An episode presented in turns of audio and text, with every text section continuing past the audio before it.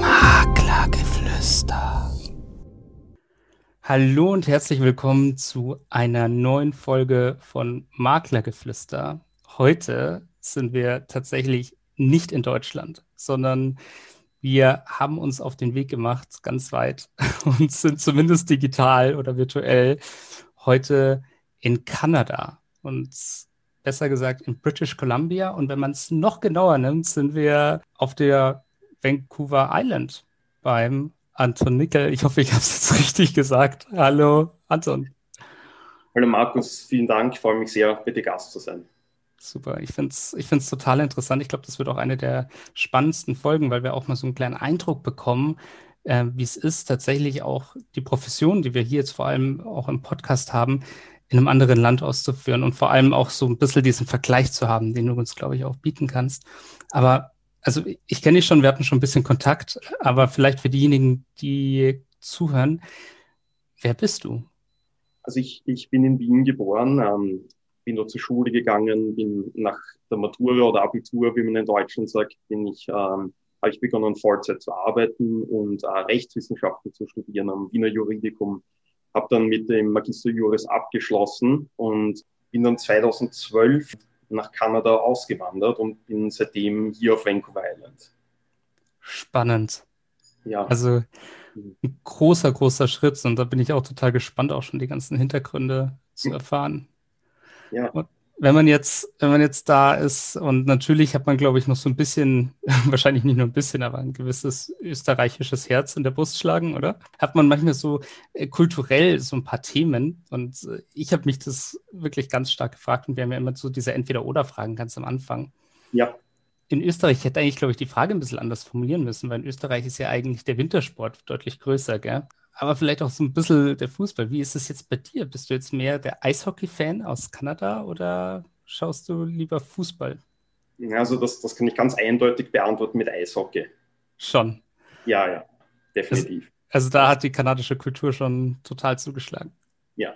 Schön. Und jetzt natürlich ist es aber auch äh, kulinarisch immer so ein Thema ich habe da jetzt auch mal versucht, was Vergleichbares zu nehmen. Wenn man bei uns, was man ja in Deutschland so klassisch als Pfannkuchen nennt, gibt es ja sehr ähnlich in Österreich den Palatschinken und in Kanada die Pancakes. Jetzt würde mich mal interessieren, was ist besser, Pancakes oder Palatschinken? Da, da bin ich ein bisschen geteilt. Also für, für süß Pancakes und für bekannt würde ich sagen definitiv die Palatschinke. Okay, also da haben wir absolut einen klaren Vorteil. ja. Sehr gut. Das nächste Thema, was ich auch habe, das frage ich tatsächlich sehr häufig, aber es würde mich jetzt auch mal in Kanada interessieren, vielleicht auch speziell auf den, auf den Immobilienmarkt in Kanada. Wenn mhm. ich jetzt frisch kommen würde und sagen würde, okay, ich habe jetzt hier vielleicht nur einen Job angenommen und ich werde mhm. mich jetzt langfristig in Kanada niederlassen, ja. würdest du sagen, hey, Markus, wenn du das Eigenkapital hast, kauf oder ist es eher das Mieten? Also langfristig und ich spreche jetzt hier von unserer Gegend, hier British Columbia, Vancouver Island Gegend, absolut kaufen. Und das sage ich jetzt nicht nur aus der Position eines Maklers. Es ist so, dass die Mieten sind relativ teuer. Man zahlt sehr viel Kapital jedes Jahr in einen Miettopf, den man nie wieder sieht. Hm. Oder man kann eben selbst Equity aufbauen und eben eine Vermögenssteigerung haben. Nach fünf Jahren wieder verkauft oder zehn Jahren, je nachdem, wie die Lebensplanung ist, ähm, ist es wesentlich besser zu kaufen. Ja, das ist also schon auch so ein Thema wie bei uns. Allerdings erlebe ich das ja auch. Ich habe mal auf einer Recherche gesehen, dass Vancouver eine der teuersten Städte der Welt ist. Ja. Und äh, also da in München beschweren wir uns ja schon immer, dass es teuer ist. Aber ich glaube, bei euch ist es dann auch nochmal ein anderes Thema. Bei dir weiß ich es jetzt, glaube ich, schon ein bisschen, weil ich ja ein bisschen recherchiert habe. Aber trotzdem so die Frage an dich lieber die Stadtwohnung oder lieber das Landhaus für dich selbst? Ähm, ich, ich habe ein bisschen, also ich, ich lebe hier in Nanaimo, was eine Stadt ist in zentral Vancouver Island und ähm, ich habe eben ein Single-Family-Home in der Stadt. Also ich habe sozusagen Best of both worlds. Ich habe eben meinen Backyard und aber auch gleich alle Restaurants hier und den, den Wasserflieger nach Vancouver und alles, alles gleich hier. Es ist eine gute Kombination, aber wenn du mich so direkt fragst, dann würde ich wahrscheinlich tendieren zum Landhaus, denke ich mir. Ich habe das schon so ein bisschen vermutet, weil wenn ja. man auf deinem Instagram-Profil unterwegs ist, dann sieht man ganz stark, dass du schon ein Freund von Natur bist. Also man mhm. sieht die unglaubliche Schönheit von Kanada tatsächlich ganz stark auf deinem Instagram-Profil. Auch die Tiere tatsächlich. Ich habe heute auch nochmal geschaut, habe ich, glaube ich, einen Elch gesehen. Also das, sind, das ist was, das sieht man wahrscheinlich in Deutschland gar nicht. Oder sieht man gar nicht.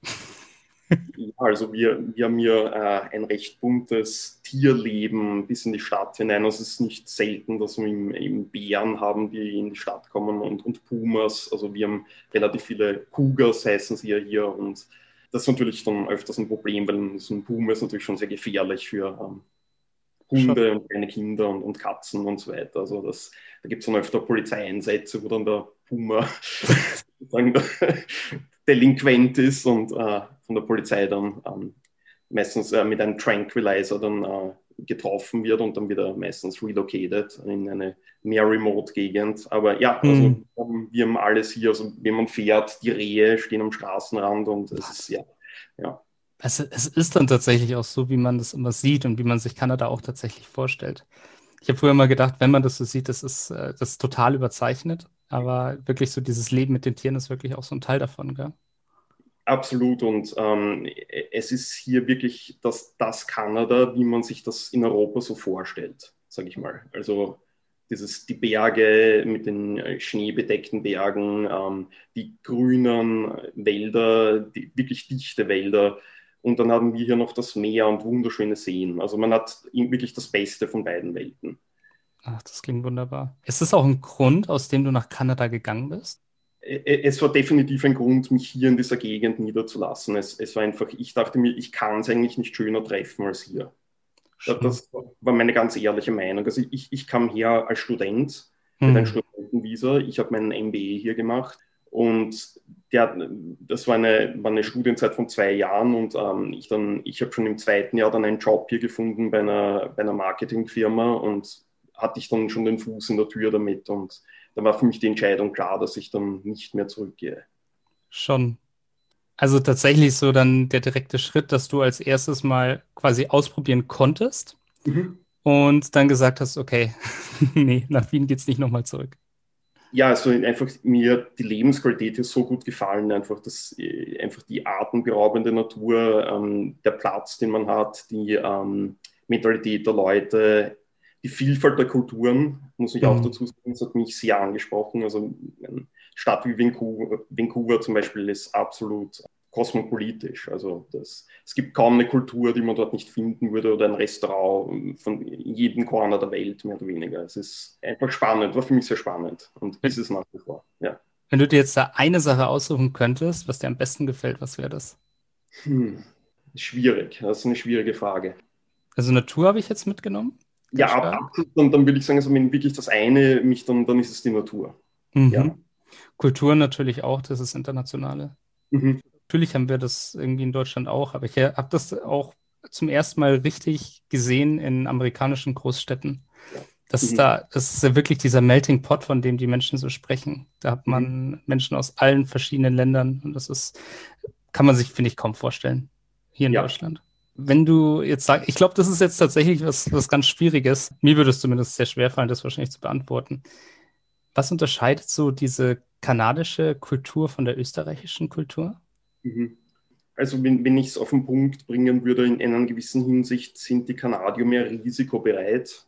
Da sieht man, also zum Beispiel in meinem Bekanntenkreis reden öfters Leute hier, okay, ich würde gerne dieses Business starten und so weiter. Und zwei Monate später hat er schon äh, das inkorporiert und es geht schon los, mehr oder weniger. Also die Leute haben weniger Angst vor Veränderungen in dem Sinn. Es, es wird einfach, es ist nur eine, eine Mentalität, okay, ich mache das jetzt und weniger die Angst, dass es schief gehen könnte.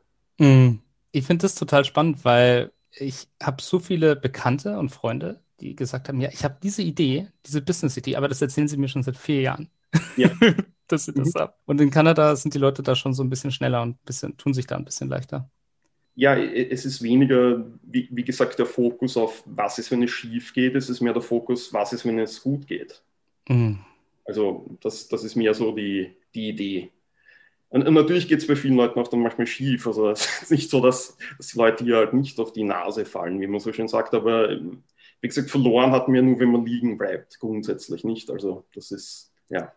Ja, man, man, spricht immer so ein bisschen davon, dass es in Deutschland diese Kultur gibt, wenn man sich selbstständig macht, wenn man vielleicht auch ein Unternehmen gründet und man scheitert, dass einem das in Deutschland sehr lang nachgetragen wird. Also ich schließe jetzt mal Österreich mit ein. Ich weiß es natürlich nicht. Aber in USA sagt man das zum einen, habe ich zumindest bis jetzt gehört, vermutlich auch in Kanada, dass man hier gesagt hat, okay, das ist eine Erfahrung, der Mensch hat die Erfahrung gemacht und beim nächsten Mal wird es hoffentlich klappen. Vollkommen korrekt, also so ist es auch. Das ist ähm, eine Businesspleite in der Vergangenheit wird einem nicht wirklich nachgetragen. Es wird immer als Erfahrung gesehen und ja. Wie ist es so, ähm, jetzt hast du schon bei der Kultur gesagt, dass es hier ein bisschen anders ist. Gibt es auch Punkte in der Kultur, die sich auf das Geschäft aus deiner Sicht auswirken? Jetzt hast du natürlich. Mhm. Ja, absolut. Also äh, eine andere Sache, die sehr unterschiedlich ist zu Österreich, ist erstens mal, die Leute kaufen wesentlich mehr Eigentum als in Österreich. Hm. Und sie wechseln auch relativ schnell die Immobilie wieder. Also es zahlt sich hier wirklich aus, mit den Leuten in Kontakt zu bleiben, weil manchmal ist nach einem Jahr, bekommt man schon den Anruf, hey, ich würde gerne verkaufen. Ich, ich, der Markt ist so hoch gegangen, ich will die Equity mitnehmen, ich will mir jetzt was Größeres kaufen. Ah, okay. Also hier ist auch so dieser, dieser finanzielle Gedanke da auch nochmal ein bisschen stärker und dass man halt auch gesagt hat, wie bin ich vielleicht auch bereit, tatsächlich zu wechseln, flexibel zu sein die Sache ist natürlich auch die, es ähm, kommen auf Jobangebote, die sind dann, man lebt hier in Nanaimo und der Job ist in Calgary. Da kann man nicht äh, commuten jeden Tag, das ist unmöglich, nicht? Also das ist, mhm. ne, packt man die Sachen und zieht dorthin und ja, und genauso umgekehrt. Das ist, ja. Man, man denkt es ja immer nicht, äh, wie groß Kanada eigentlich ist. Man denkt, also so, ich, weiß nicht, ob das nur bei mir ist, aber man hat immer so diese, dieses Bauchgefühl, dass hier ist das die große USA und da ist das kleine Kanada, aber eigentlich ist es ja genau andersrum. Ja, ist natürlich der, der Schatten der USA, der, der ist natürlich da. Das, ähm, der, der Movie-Star ist die USA, den jeder kennt und so weiter, ist keine Frage. Ähm, äh, Kanada ist ein riesengroßes Land. Das ist, äh, also British Columbia, um das jetzt so darzustellen, mich das von die Nord- nach Süd-Ausdehnung, wenn wir das jetzt umklappen würden eh, auf der, auf der Karte nach Süden runter, dann würden wir über Washington, Oregon und ganz Kalifornien uns strecken und fast an der mexikanischen Grenze aufschlagen. Und das ist nur die Nord-Süd-Ausstreckung von British Columbia. Unglaublich. Alberta fahre, was die nächste Provinz äh, Richtung Osten ist. Und Calgary wäre die erste Großstadt hier, das ist eine 13 Stunden Autofahrt. Wahnsinn. Ja, das ist unglaublich. Ich, ja. ich glaube tatsächlich so, in Europa kann man sich das kaum vorstellen. Wenn man mal auf so einem anderen Kontinent gewesen ist. Mhm. In meinem Fall war das, wo ich das das erste Mal erlebt habe. Ich war in Australien und da gab es dann zwischen, in Queensland ähm, war der Ort, wo ich immer war, zwischen Brisbane und Cairns. Ja, das ist, und das ja. ist nur ein Bundesland. Und um von mir nach Brisbane zu kommen, das war die nächste Großstadt, sind wir über zehn Stunden gefahren. Ja, das ist irre. Ja, ja das, das, kann man sich kaum vorstellen, wenn man hier in, in, in klassischen kleinen Deutschland ist. Wenn man jetzt aber sagt, okay, mh, hm, Kultur, klasse, passt zu mir, mhm. dann auf der anderen Seite ähm, auch so die Offenheit der Menschen ist super, dann das Land ist wunderschön, auch tatsächlich das äh, Geschäft ist scheinbar auch wirklich wunderbar, dadurch, dass die Leute ein bisschen flexibler sind. Ich habe jetzt Lust, ich gehe auch zum Anton, ich ziehe nach Kanada. Mhm. Was würdest du so sagen, was sollte man beachten? Was wenn so, ja, vielleicht fünf Dinge oder, oder was auch immer dir einfällt, die man vielleicht beachten könnte, bevor man nach Kanada auswandert? Also die Sache nicht blauäugig anzugehen, also zuerst mal so ein Research zu machen, welche Möglichkeiten sind für mich hier, ähm, bevor man jetzt alle Brücken und Zelte abbricht in, in Deutschland oder Österreich und, und mal zu sehen, äh, welche Möglichkeiten bestehen für mich. Das ist mal das Wichtigste, man weiß, welche Visums es gibt, äh, welche Wege es zur Permanent Residency gibt und dann weiter zum kanadischen Pass natürlich. Die, das ist eine große Frage, die man sich mal im Voraus ein bisschen mal einen, einen, einen Plan zurechtlegen sollte. Das Zweite ist, wenn man herkommt, man muss absolut ein Open Mind haben. Also wie gesagt, mein, meine Ausbildung und meine Berufserfahrung hat nichts mit dem zu tun, was ich heute mache. Mhm. Das ähm, ist einfach, man, man muss herkommen, man muss das Land auf sich wirken lassen, man muss sehen, welche Möglichkeiten auf einen zukommen und dann die Möglichkeiten erkennen und die Möglichkeiten bei der Hand nehmen.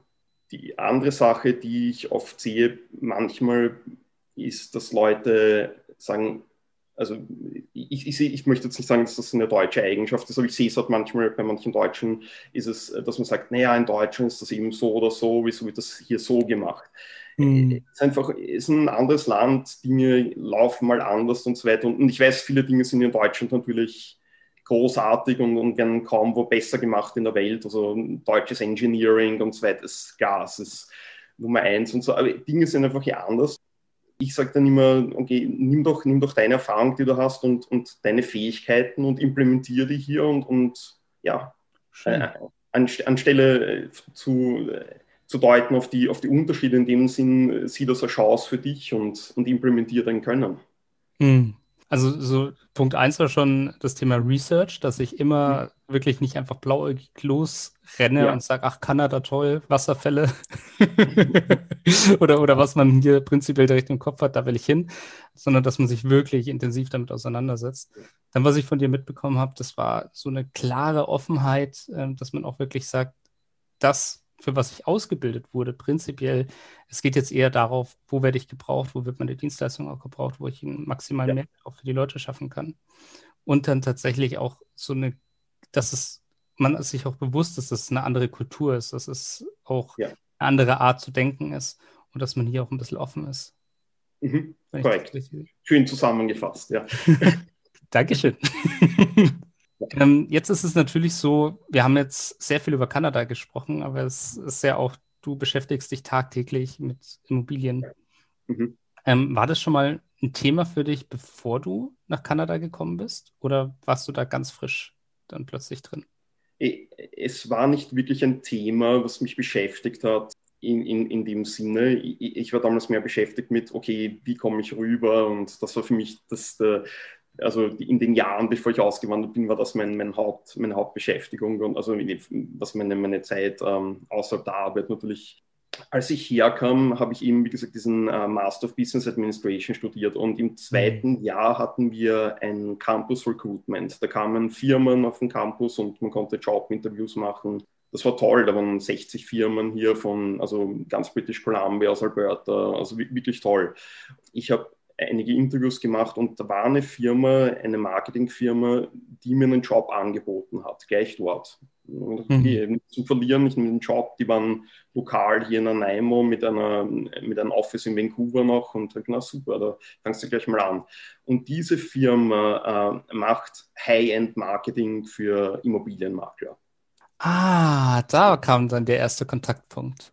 Und da wurde ich paar Monate in mit der Firma wurde ich infiziert, würde ich mal sagen. Und ich habe dann so tolle Makler aus ganz Kanada und den USA kennengelernt und habe so viel auch von denen lernen können. Und da war mir dann eigentlich schon ziemlich bald klar, dass das ist, was ich machen will. Hm. Okay, und wie ging es dann weiter? Wie war dann so der Weg bis zu deinem ersten Objekt? Absolut. Ähm, es, es, ging dann weiter. Ich habe, also wie gesagt, einige Jahre in der Firma gearbeitet. Also hat mir sehr gut dort gefallen. Ich bin mit dem Chef recht gut zurechtgekommen. als ein äh, junger Mann, der sich die Firma selbst aufgebaut hat zu einem wirklich sehr ansehnlichen Business. Und wir sind viel gereist gemeinsam. Ja, San Francisco, Los Angeles, ähm, Toronto, Calgary, alle diese, alle mit den Maklern dort getroffen, Konferenzen besucht und so weiter. Und wir hatten mal eben ein ehrliches Gespräch und er hat mich gefragt, hey, wie, wie siehst du deine Zukunft hier weiter? Und ehrlich gesagt, ich würde auch gerne mal da auf der anderen Seite stehen und ähm, eben in das Marken, der, das, er hat mich da eigentlich sehr unterstützt dabei. Und äh, ich habe dann begonnen, den Maklerkurs zu machen an der University of British Columbia. Das ist ein einjähriger Kurs. Und habe dann eben, dann hat man eine Prüfung, habe ich bestanden und dann hat man noch einen, äh, noch einen Extrakurs danach, das ist zwei Tage nochmal, ähm, da geht man so wie Rollenspiele durch und Szenarien und so weiter mhm. und, und dann bekommt man sozusagen seine Lizenz und ja, dann bin ich mit beiden Füßen voran reingesprungen und hatte dann Glück, dass ich circa zwei Monate nachdem ich meine Lizenz hatte, hatte ich eine einen, einen, einen großen Deal, eine, so ein Mehrfamilienhaus in Nanaimo, das, wo ich äh, den Käufer repräsentiert habe, mit einer wirklich guten Kommission mhm. oder Makroprovision, wie man in Deutschland sagt.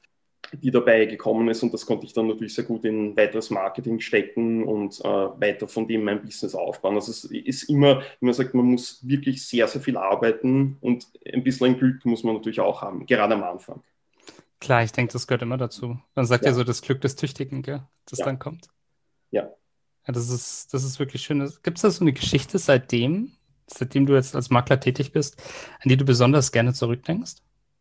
Ja, also ich, ich, ich muss dir ehrlich sagen, an die meisten meiner Transaktionen denke ich sehr, sehr gerne zurück. Es ist mhm. meistens vielleicht ein, zwei, wo irgendwie, wo es nicht so angenehm war, aber ansonsten muss ich sagen, es war immer ein schönes Erlebnis und denkt man gerne zurück. Und es ist natürlich schön, wenn man, wenn man jemanden hat, eben, der aus Deutschland immer telefonisch erst in Kontakt tritt und dann arbeitet man mit der Person und dann findet man die Person hier die Immobilie, die klappt und so weiter. Das ist natürlich das noch umso schöner, weil da ist dann noch ein extra Level von Vertrauen dabei, nicht, wenn man nicht so vor Ort sein kann und der Makler dann eben diese Dinge für einen erledigt. Das ist, ja.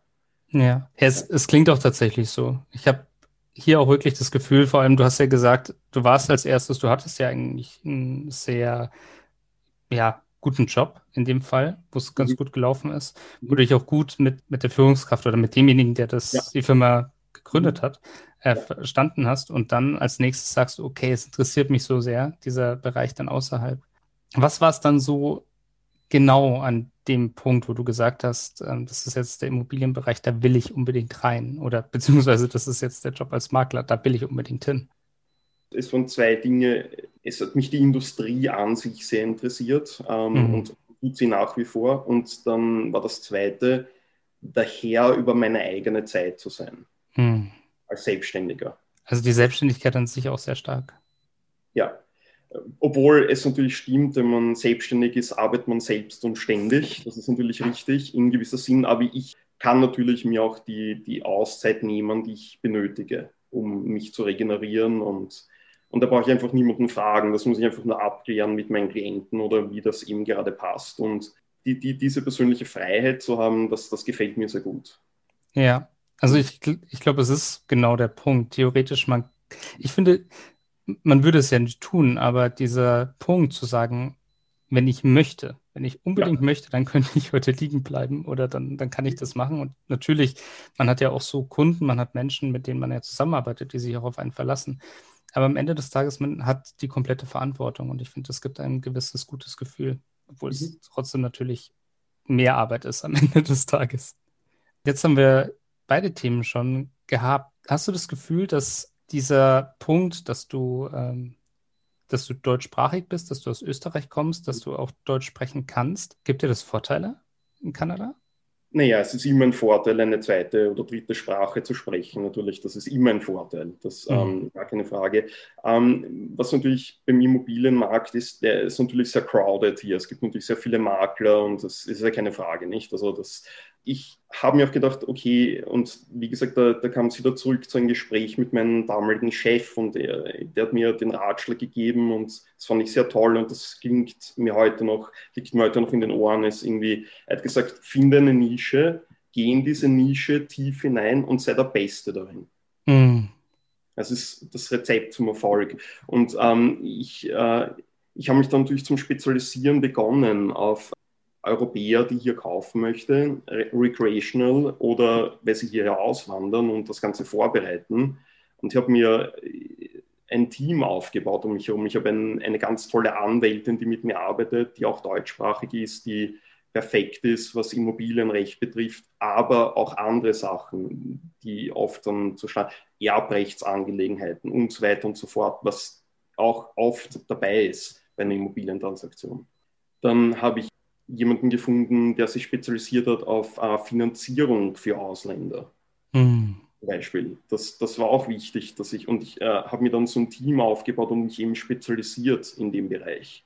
Und, und das ist wichtig. Man kann nicht, ja. man, man, kann nicht wirklich ähm, alles bedienen mit einem breiten Tuch. Es, ich habe mich wirklich an diesen Ratschlag gehalten und es war für mich in jedem Fall die richtige Entscheidung. Ich habe auch mal zu dem Thema ein Buch gelesen und da hieß es, besser, du bist der Erste im Dorf als irgendjemand in der Stadt. Ja, ja. Und das Correct. ist, genau, das bedeutet ja jetzt nicht irgendwie, dass, äh, aber diese Nischenarbeit ist einfach perfekt und man merkt es ja auch, die meisten großen Unternehmen kommen ja daher. Amazon war ja nicht als erstes derjenige, der alles verkauft hat, sondern die hatten die seltenen Bücher als erstes. Oder Nestle hatte ja nur Milchpulver als allererstes. Das ist ja ganz interessant. Und dann sind sie aus diesen Nischen herausgewachsen. Das ja. finde ich so einen interessanten Punkt, den man meistens dann gar nicht mehr sieht. Wie ist es jetzt für dich aus deiner, wenn, wenn du da blickst, und ich weiß nicht, ob du jetzt schon den Kontakt auch ähm, hast zu österreichischen Immobilienmarkt, mhm. aber was hast du für ein Gefühl, wie unterscheiden sich die beiden Länder im Bereich Immobilien? Also äh, der, der, größte Unterschied ist einmal, dass wir hier in Nordamerika haben das MLS-System, Multiples Listing Service. Das mhm. bedeutet, ich habe Zugriff auf jede Immobilie, die bei uns am Markt ist. Also ich, ich kann wirklich mit einem Klienten über tausende Häuser schauen, wenn wir möchten. Also mhm. das, das macht schon mal äh, es wesentlich einfacher, einen Klienten ein breites Spektrum anzubieten. Dann das andere, was es natürlich ist, ist, hier bezahlt der Verkäufer die Maklerprovision. Das heißt, der Käufer hat, es gibt keine Barrier of Entry oder irgendwelche äh, Widerstände mit einem Käufer zu arbeiten. Der bekommt die ganze Expertise und am Ende des Tages werde ich vom Verkäufer bezahlt. Hm. Also so in die Richtung, in die sich unser Markt auch aktuell entwickelt. Okay, okay. Genau, wir, wir, hatten also ganz lang was so, ähm, dass das anders war, aber jetzt ist ja das Bestellerprinzip gekommen und äh, dadurch wird da immer noch sehr stark diskutiert. Ich glaube im Moment, ich hoffe, die Zuhörer korrigieren mich jetzt hier nicht. ich glaube jetzt im Moment geht es so Richtung 50-50. Aber es, ist, es klingt natürlich auch sehr gut, weil wenn ich als Käufer schon irgendwie die Sorge habe, oh Gott, jetzt habe ich die Riesenkotage, die ich bezahlen muss, dann äh, hat man da, glaube ich, schon ein bisschen anderes Bauchgefühl von Anfang an. Ja, absolut, ja. Genau, das unterstützt jetzt auch ein. Ja, jetzt vielleicht nochmal so Richtung Ende. Ähm, wenn ich jetzt nach Kanada fahre, mal hm. einfach nur zum Urlaub machen, was sind die Orte, an die ich am besten hin sollte? ja, also in jedem Fall hierher auf Vancouver Island kommen und Vancouver die Stadt, absolut. Ähm, und dann, dann kommt es darauf an. Wenn manche Leute, die zieht im Norden, in den Yukon und so weiter, was seine eigene Schönheit hat natürlich, oder im Norden British Columbias. Für so richtig Städtetourismus würde ich sagen, Toronto oder Montreal sind, das sind also Riesenstädte. Aber was eben Schöne der Natur betrifft, würde ich sagen, ist es wahrscheinlich schwierig, unsere Ecke hier zu schlagen. Mit, also wenn man Meer und Berge und, und ohne dass jetzt irgendwie jetzt eine andere Gegend äh, runterzureden oder schlecht darzustellen. Aber es ist wirklich sehr, sehr schön. das glaube ich auch. Also ich, ich denke, man, man sieht es ja auch manchmal tatsächlich an den, an den Immobilienpreisen, in Anführungszeichen. Äh, die Ecken sind ja dann auch sehr, sehr nachgefragt. Das stellt sich ja, ja nicht zufällig äh, so zusammen. Und äh, was ich jetzt so gesehen habe, allein schon von Vancouver, unglaublich, unglaublich mhm. schöne Gegend. Und was ich natürlich auch unglaublich schön finde, ist, dass du äh, jetzt so viel Einblick gegeben hast in äh, den Bereich, auch so natürlich zum einen in dein Leben, wie es dazu gekommen ist, aber zum anderen auch, wie man sich den Immobilienmarkt in Kanada anders vorstellen kann, als er hier in Deutschland ist. Und äh, vielleicht kommt ja im Nachhinein jetzt noch so die ein oder andere Frage, dann ja, werde ich dich vielleicht zwingen müssen, dass wir noch eine zweite Folge machen. Gerne, ja. Genau, das äh, dann in dem Fall. Aber bis dahin würde ich sagen, dich findet man unter Vancouver Island Immobilien. Gell? Ja, vancouverislandimmobilien.com ähm, oder antonickel.com und ich bin auf Facebook äh, und Instagram, also Antonickel auf Facebook natürlich und an Instagram ist auch at Immobilien. Super, genau so haben wir uns nämlich auch gefunden. Und ich glaube, ich, oder ich hoffe, ich darf das jetzt sagen, wenn jemand Fragen hat, dann soll er da gerne auch mal unbedingt. vielleicht noch hinschreiben. Ja, unbedingt. Ja. Schön. Dann bedanke ich mich ganz, ganz herzlich bei dir, dass du zu Gast warst. Und falls euch jetzt die Podcast-Folge gefallen hat, dann freuen wir uns natürlich wahnsinnig über ein Abo und auf Apple Podcast auch natürlich gerne über eine Bewertung. Und in diesem Sinne freue ich mich dann auf die nächste Folge und wünsche einen schönen restlichen Tag. Ciao. Maklergeflüster ist ein Podcast von McRundris. Wenn ihr jetzt also sagt, euch hat der Podcast gefallen und ihr wollt den weiterhin unterstützen. Dann könnt ihr das zum einen natürlich mit einem kostenlosen Abo tun. Zum anderen könnt ihr das aber auch machen, indem ihr eins von den tollen Produkten von McGrundriss kauft. Wenn ihr jetzt also sagt, ihr braucht gerade für eine Immobilie ein Grundriss oder ihr braucht eine 360-Grad-Tour oder ihr braucht eine Innenvisualisierung oder eine Außenvisualisierung, dann geht jetzt doch einfach mal auf mcgrunderis.de, schaut euch mal um, was es da so für Produkte gibt und vielleicht findet ihr ja das Richtige für euch. Viel Spaß dabei.